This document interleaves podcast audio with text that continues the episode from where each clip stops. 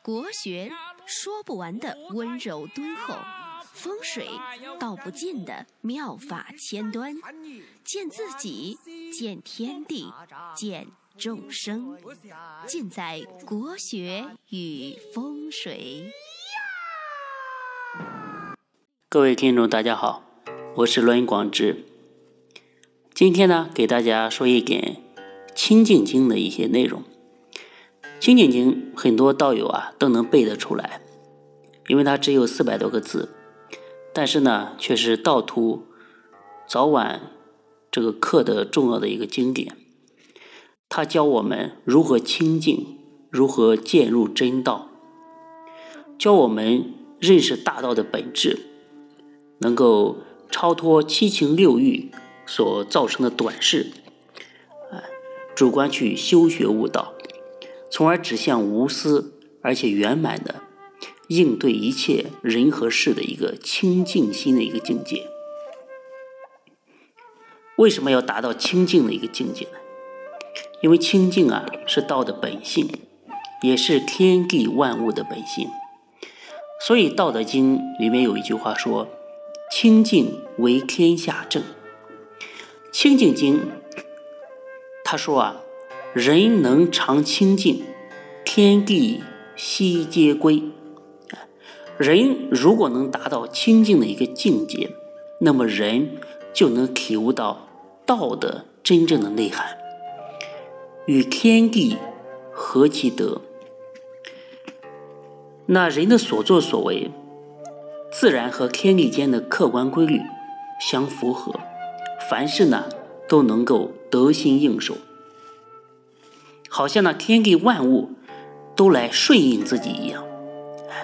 长守清净，最终呢能够达到我们修道的目的，与天地相合，与道合一。但是呢，在现实生活当中啊，包括我们在修行的过程当中啊，我会发现，要保持一颗清净的心。是比登天还难的一件事情。你不信，你打坐，你坐下来之后啊，所有的事情啊，都袭上你的心头，简直是心猿意马，无法控制。我们的心念啊，就像水里的瓢一样啊，水里的葫芦一样，按下了这个，又起了那个，想到太多太多的东西。一会儿想到谁欠钱了，一会儿想到谁说话让你生气了，一会儿想到这个呃老公呃是不是这个出轨了，反正太多太多的事情啊往你的心头袭来，让你无法去清静。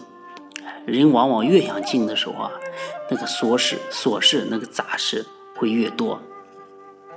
所以说《清净经》啊。看透了我们生活的本质。他说：“夫人神好清，而心扰之；人心好静，而欲牵之。常能遣其欲，而心自静；诚其心，而神自清。自然六欲不生，三毒消灭。”这句话的意思是说啊，人神啊是非常喜欢清虚，非常喜欢清净的，但是呢。人心啊，常常去骚扰他。人心是喜欢安静的，但是各种欲念啊，常常去勾引他。如果能把这些欲望啊都排遣出去，心心田自然就能安静。那心一安静，神呢就能获得清虚的境界。也就是说，我们我们的本性。和它对外反应作用的心灵原本都是清净的，只是因为我们容易受到外面境界的一个牵动，控制不住我们的心猿意马，从而呢引发七情六欲，使我们脱离了我们的清净的本性。那所以呢，个人的经验啊，才会有这么多的纷扰，致使我们远离了清净的一个境界。所以从这段话里面可以说啊，我们可以看出来，是什么惊扰了我们的清净呢？不是别人，而是我们自己，是我们自己的欲望打扰我们了，打扰了我们的心田。所以，这个平常我们经常说的一句话叫做“相由心生”。那这个相呢，很多人解释成为面相。当然呢，这个呢也是一种说法。但是最重要的就是说，我们所说的一个这个相啊，是由你的心勾引起来的。你的心如果如果清净了，如果安定了，那么相随心灭，就不会有世间的种种相了。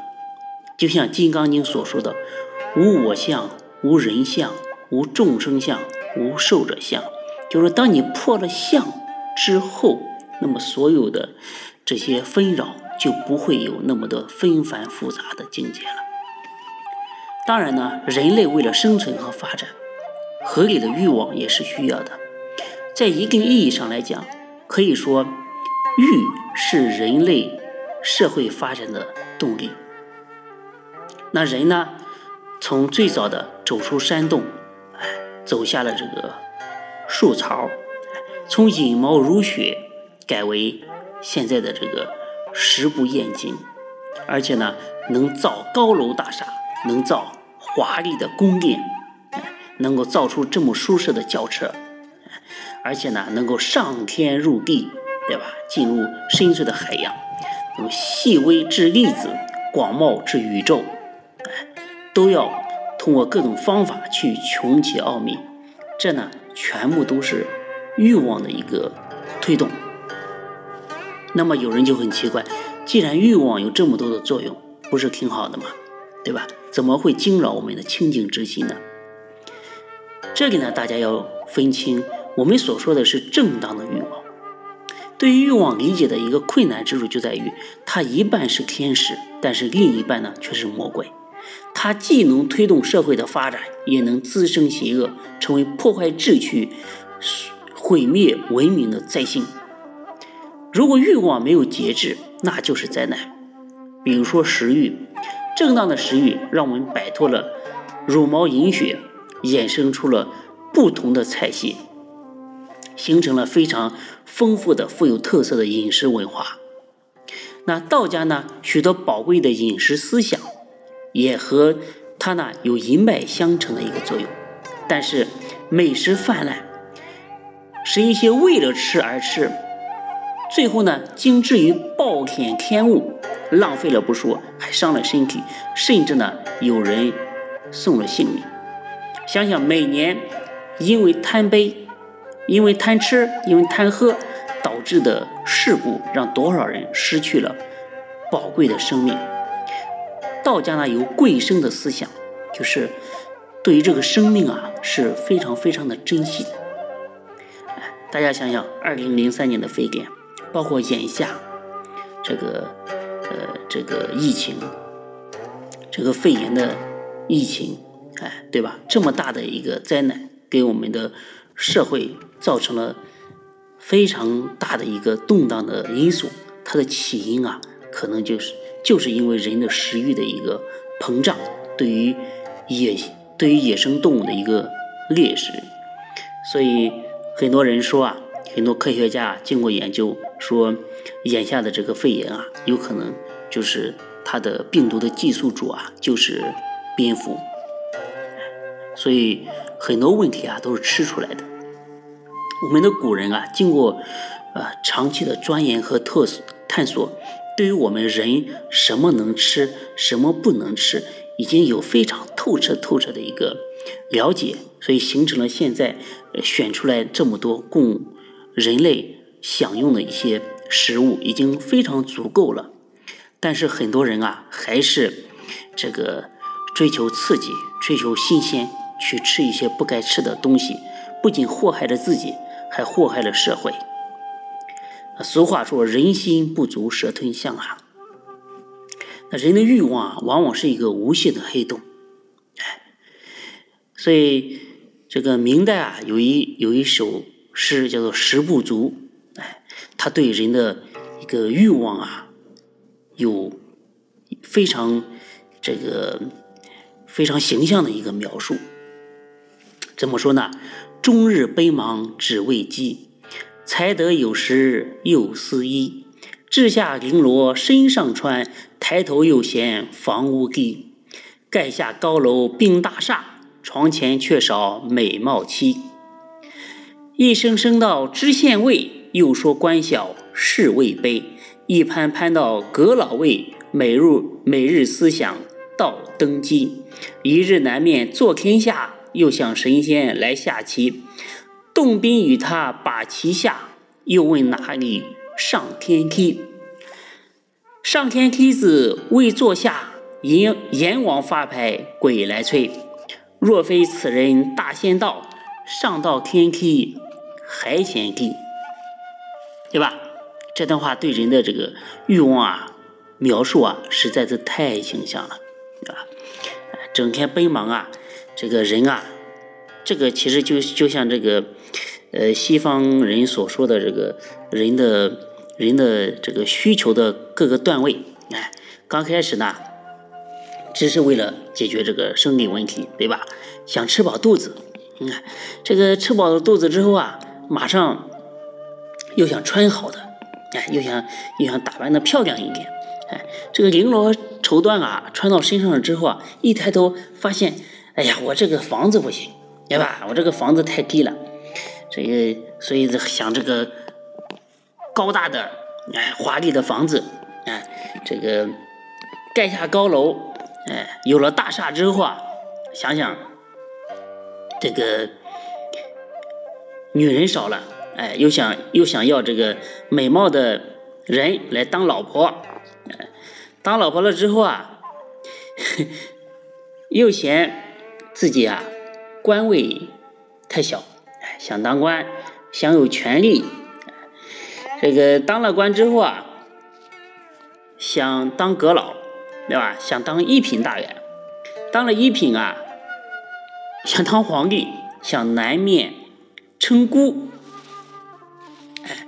当了皇帝之后啊，想长生不老，想和神仙来往。所以说，这一步一步的。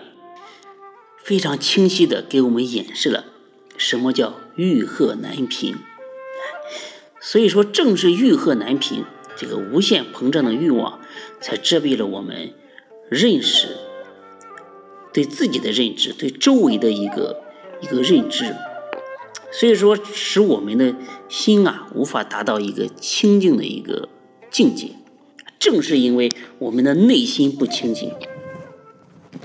才让我们的人生啊无缘无故的多了许多许多的苦难。呃，道家有一句话说的非常有道理，叫做“福祸无门，为人自找”。这福和祸啊，它是没什没什么门道的。那那福祸是怎么来的呢？都是你自己来感召来的，对吧？你自己如果没有太多的贪念，那么多的贪嗔痴慢疑，那福祸怎么会会来找你呢？是不是？所以福祸无门，为人自招。所所对应的一句话就是，就是什么？仁者寿。你这个人心很仁义，很有道德，对万事万物，对所有的人都非常的厚道，一碗水端平，不偏不倚，那所有的人都来尊敬你。哎，那你这个人呢，也没有这么多的这个嗔恨之心，那么自然这个人。他活的就比比较长，所以最后呢，以这个老子的呃几句话来结束今天给大家的分享，叫什么呢？五音令人耳聋，五味令人口爽，驰骋田猎令人心发狂。所以说，收一收你那个小心脏吧，哎，收一收自己的贪念和贪欲吧。小心有一天真的癫狂了，哎进入这个精神病医院之后啊，那真的是谁都无法挽救了。